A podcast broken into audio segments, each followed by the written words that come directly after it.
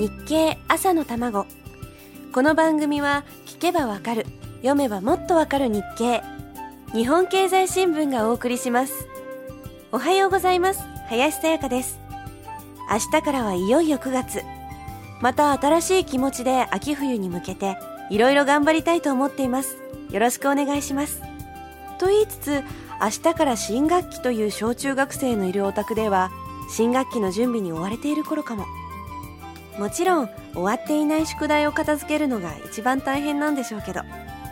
この夏はいかがでしたか？普段はあまり家族と話せていないお父さんも一家団らんの時間が持てたでしょうか？高速道路が1000円になってしばらく帰っていなかった実家に今年は帰省したという家庭も多かったようです。実家にはお年を召したお父さんお母さんがいて今年は息子と孫が帰ってくるからとご馳走の材料を買い込んだりする光景が目に浮かびます。ところがこんな光景が日常的に行われているかもしれないという記事を日経で見つけました。8月3日の記事就職家族。この就職は集まって食べるという字を書きます。普段は別々に住んでいるんですが食事は一緒にするという親子。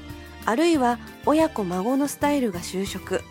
昔から子供夫婦と親とがスープの冷めない距離で暮らすのが一番いいと言われますがこの就職というのはまさにそれを実現しています。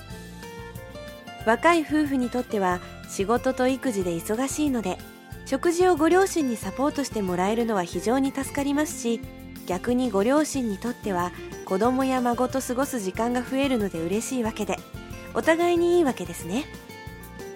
昔のように大家族で暮らすのには大きな家がいりますが住む家が別ならお互いのプライバシーも守った上で緩やかな共同生活が可能になります。住民票には載らない目に見えない家族の存在。これをインビジブルファミリーと呼んで日本経済の注目ポイントになっています。子供世帯のためにあえて大量の肉や野菜を購入する人が増えているんです。もちろんこの原因の一つは不況です。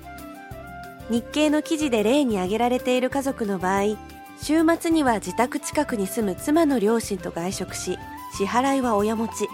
しかも妻と1歳の息子は週に34日は両親宅で食事をし日用品も何かと提供してもらっているそうです。家族団らんの時間が増えたり親子で一緒にいる時間が増えたりするなら不況も悪いことばかりではないんだなと思います。いつまでもご両親に甘えっぱなしというわけにはいかないんですが私もかなり甘えっぱなしなので偉そうなことは言えません。お父さんお母さんごめんなさい。さあ続きはまた明日のこの時間です。